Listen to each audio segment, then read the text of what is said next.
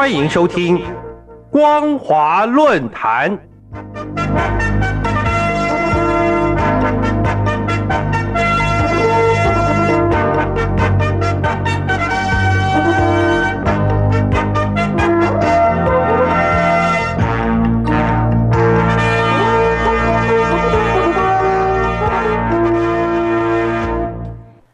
各位听众朋友，大家好，欢迎收听今天的光华论坛，我是兰陵。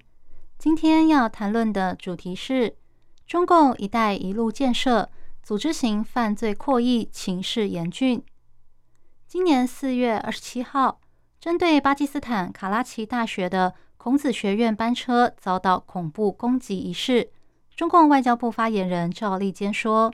中国强烈谴责这起重大恐攻事件，并表示极大愤慨，应该缉拿凶手，并依法予以严惩，同时采取万全措施，全力保障在巴基斯坦的中国公民安全，绝不让这类事件再度发生。相信巴基斯坦政府将对事件进行深入的调查，对肇事者严惩不贷，同时全面加强在巴国的中国人员。专案以及机构的安保工作不会让任何势力破坏巴中友谊。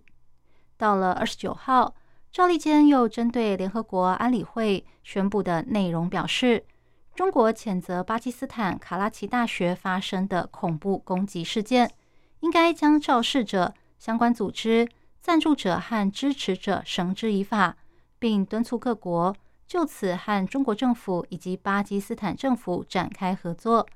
这些看似制式的外交辞令，却隐含着巴中友谊、开展合作等等，暗示双方社会有所连结的意味。不过，仔细检视这场恐怖攻击，可以看出，因为中共推动“一带一路”建设所引发的地缘战略紧张关系，以及基于“一带一路”所产生的社会相对剥夺感，甚至大陆组织型犯罪扩张问题。才会导致俾路支解放军为了报复以及示威，发动这场恐怖攻击。法国国际电台报道，俾路支解放军承认犯下巴基斯坦卡拉奇大学的孔子学院恐攻事件，还宣称曾经为中国在巴基斯坦获得利益，犯下几次大规模的攻击。这次则是他们首度派女性执行自杀式攻击。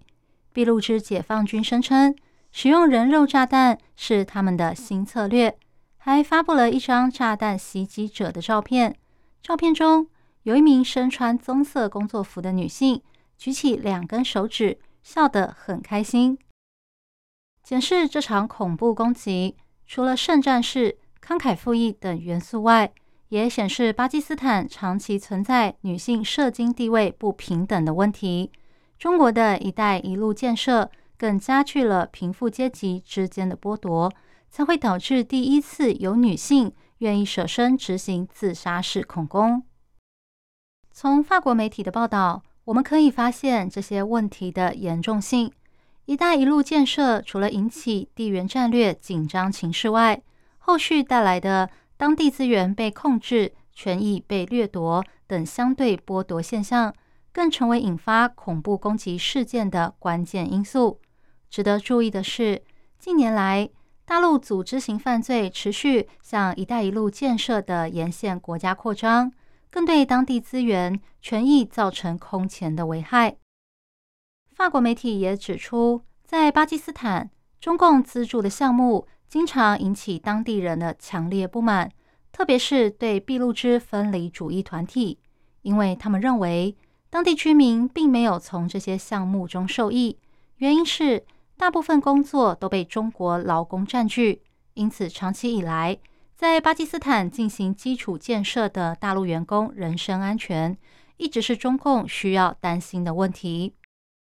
如今，俾路支解放军声称，他们主导了好几起冲着中国人来的恐怖攻击，以报复中巴政府控制当地资源。例如，二零一九年五月，该组织就袭击了。可以俯瞰瓜达尔深水港的豪华酒店，因为瓜达尔深水港是中巴经济走廊的旗舰项目，中共预计在这个项目上花费超过五百亿美元。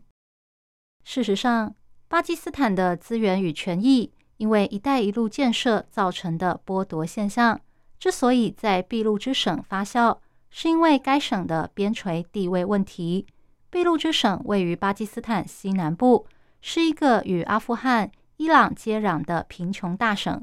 长期以来一直充斥着种族。宗教和分离主义暴力问题。该省拥有丰富的油气和矿产资源，大约有一千两百万人居住。他们经常抱怨被边缘化，或是自然资源遭到掠夺。显然，“一带一路”建设不仅加剧地缘战略紧张情势，更容易诱发恐怖攻击。近年来，中共积极推动扫黑除恶项目。却反而导致大陆型组织犯罪向外扩张。除了涉及虚拟空间的网络诈骗、电信犯罪与骇客攻击外，还侵犯到他国企业与个人的法律权益，包括贩售武器、毒品、人口、器官、野生动物以及古文物等。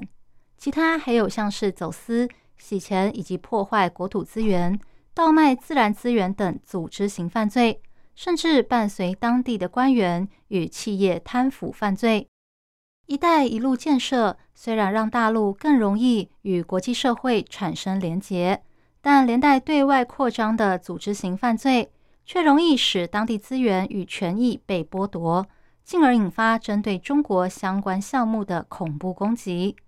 当然，中国已经意识到大陆组织型犯罪的危害。以及这种犯罪向外扩张带来的严重性。二零二一年十二月二十四号，中共第十三届全国人大常委会第三十二次会议审议通过《反有组织犯罪法》，自今年五月起正式实施。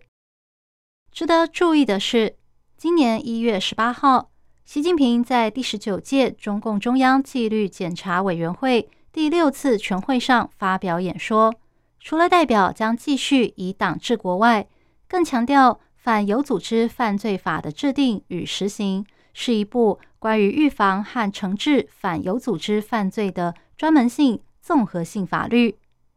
虽然中共选在与国际接轨的国际劳动节当天正式实施反有组织犯罪法，但大陆组织型犯罪。沿着“一带一路”建设相关国家向外扩张所带来的影响，显然无法透过实施这项法案，在短期内达到立竿见影的效果。以上是今天的光华论坛，今天分享的主题是中共“一带一路”建设组织型犯罪扩易情势严峻。我是兰陵，感谢您的收听，我们下次再会。